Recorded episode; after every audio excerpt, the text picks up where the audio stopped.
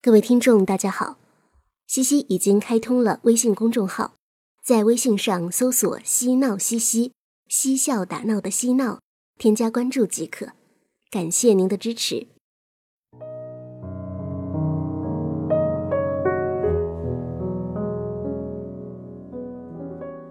晚上好，欢迎收听《只能谈情不能说爱》，我是西西。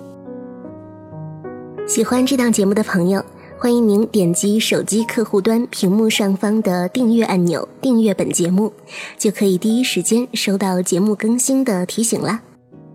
接下来要分享的这篇文章名字叫做《有些人就是为了找你才去你们相遇的地方》，作者是张浩晨。接下来一起听故事吧。单身的人总说一个人挺好，没有嫉妒，也没有失望。但每当把自己打扮的人模狗样时，却没人在乎。发个烧去医院吊点滴，还得靠自己挂号。在机场上个厕所，还要拎着行李箱去时，就有那么一瞬间不想再一个人了。其实，所有理直气壮的单身背后，都藏了多少苦逼兮兮的人生。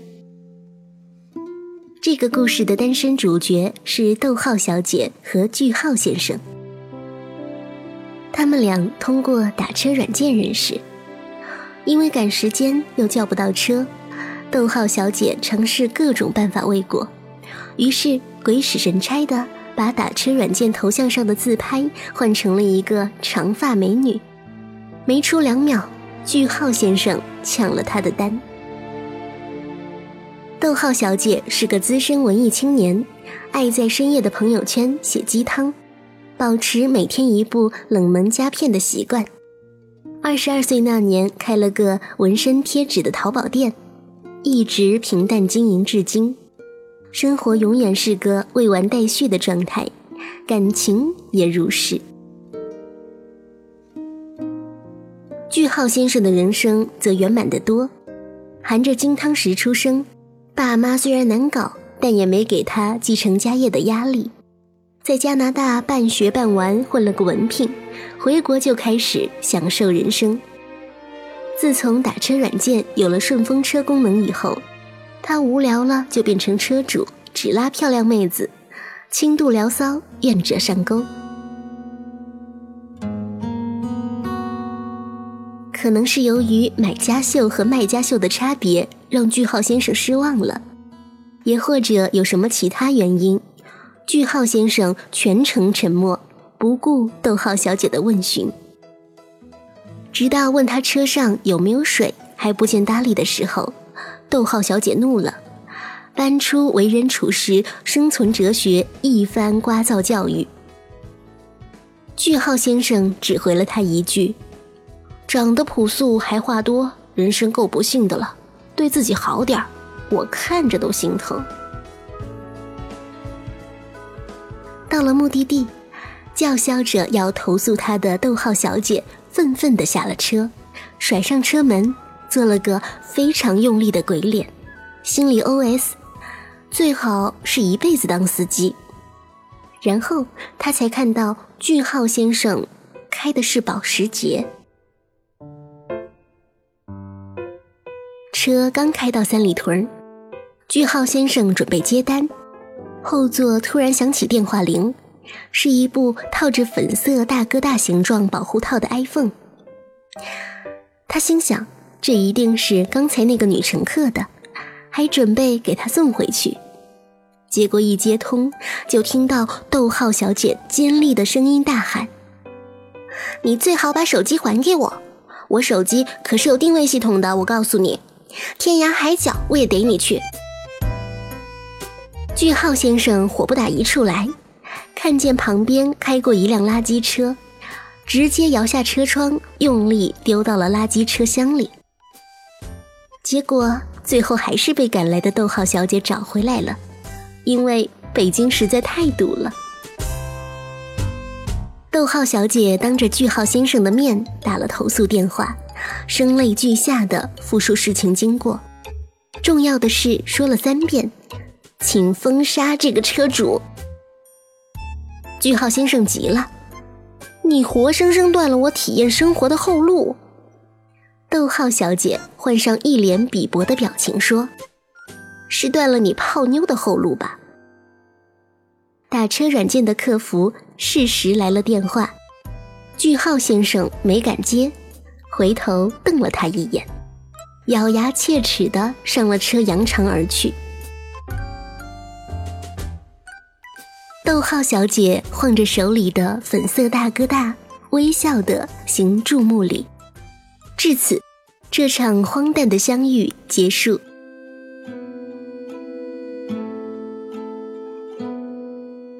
事情变得有意思起来是在一周之后，逗号小姐的纹身店铺突然收到一条差评，理由写着：“卖家说是防水纹身贴。”我丢到浴缸里泡了一晚上就烂了，请问哪里防水？气到肝颤的逗号小姐打电话过去想协商取消，但提示对方是空号。本想放弃，结果第二天又收到一条差评。到第三个差评出现的时候，买家的电话打通了，那男的气焰嚣张。逗号小姐全程低声下气的把“对不起”挂在嘴边，突然，那男的大笑起来。听出是句号先生后，他胸闷气短，一时间连脏话都捉襟见肘，只得恶狠狠的挂掉电话。逗号小姐从未经历过差评带来的灾难，原本就普通的小店。因为三个莫名其妙的差评，几天内订单竟然缩水一半。执拗的逗号小姐不信邪，勉强撑了半个月，结果眼看交了房租后，银行卡上的数字迟迟不见更新，不得已，乖乖打了电话给句号先生，求他取消差评。句号先生说：“取消可以。”一个条件换一个差评。第一个条件是，逗号小姐亲自打电话给打车软件客服，依然声泪俱下的说上次的投诉是自己脑回路失常的一次恶作剧。她从未见过如此体贴幽默又责任感爆棚的司机，他为打车软件公司能有这样的车主感到骄傲与荣幸。第二个条件，句号先生说他家的阿姨住院了，让逗号小姐给他打扫卫生，为期一个月。挂着一副专业家政的逗号小姐到了他家就震惊了。先不说占地尺寸跟电视里那些豪宅无异，粉碎他三观的是他第一次见到可以喷水唱歌的马桶。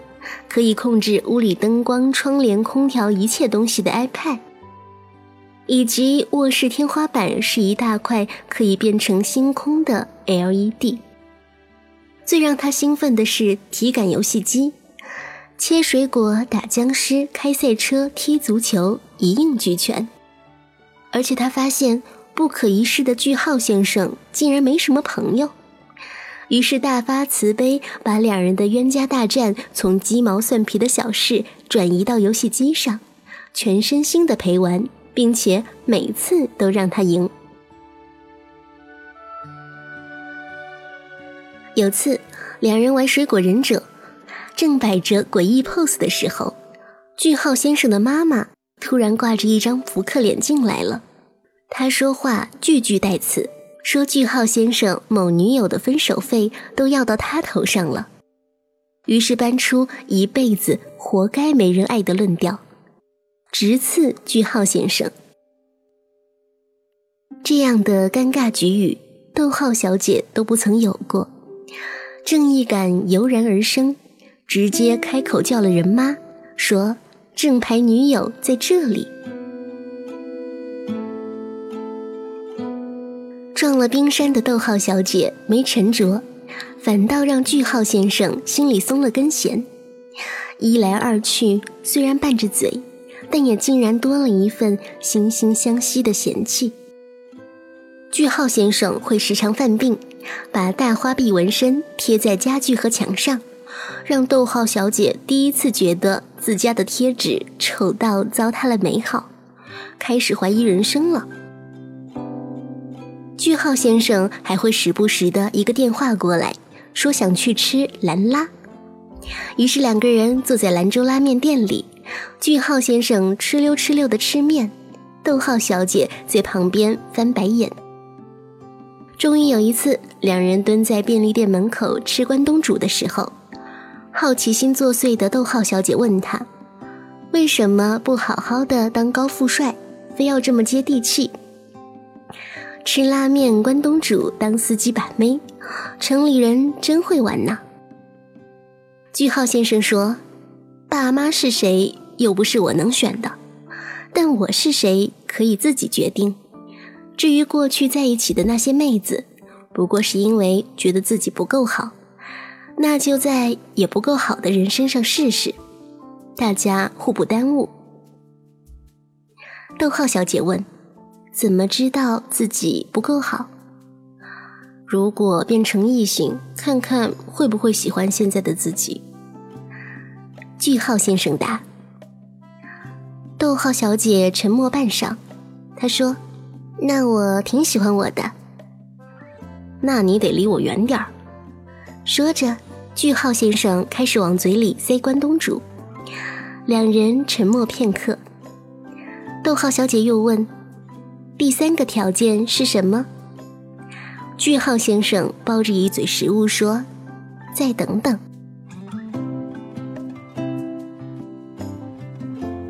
句号先生二十六岁生日这天。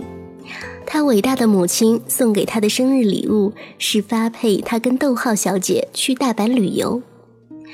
难得冰山妈妈有点融冰的迹象，加之又是始作俑者，逗号小姐只得硬着头皮跟了去。嘴上说着不想要，身体非常实诚的逗号小姐出了机场后，整个人就像手机调到了震动模式，全程亢奋。在环球影城里抱着小黄人的公仔不撒手，在京都强迫句号先生跟他一起穿着和服去寺庙拍照，在奈良公园举着饼干一边尖叫一边勾引身后的一群小鹿，最后两人在居酒屋喝到微醺，见逗号小姐专注吃毛豆，句号先生突然说：“第三个条件是，不管你愿不愿意，我好不好？”我给你七天，必须喜欢上我，因为我已经喜欢上你。结果没出三天，逗号小姐就提前完成任务。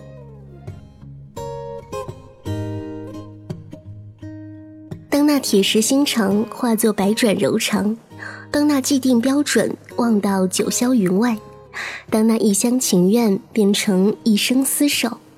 句号待在逗号身边，两人在一起就是一段情话。你喜欢巧克力口味的奥利奥，就算超市断货，你也会买花生巧克力夹心的，只吃掉巧克力的那一半。吃到甜的李子是要靠运气的，一口很甜，一口酸了，那就不吃了。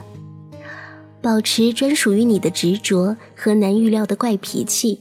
都没关系，喜欢你的人终有一天会看见你。那些夜里听情歌入眠的失落和没有人照顾的喋喋不休，都会找到归属。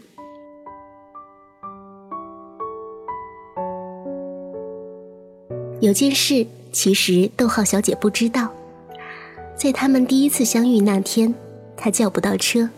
于是把软件上的头像换成了长发美女，没出两秒，句号先生抢了单。但句号先生抢单的原因，是看见了逗号小姐原本那张傻乎乎的自拍，觉得跟其他女生不一样。你相信吗？有些人就是为了找你，才去你们相遇的地方。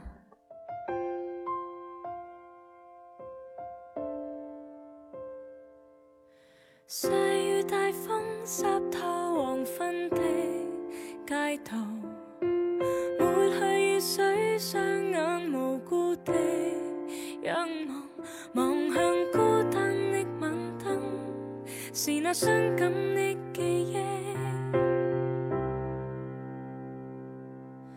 再次泛起心里无数的思念，在脸上，愿你此刻可会知，是我衷心的说声。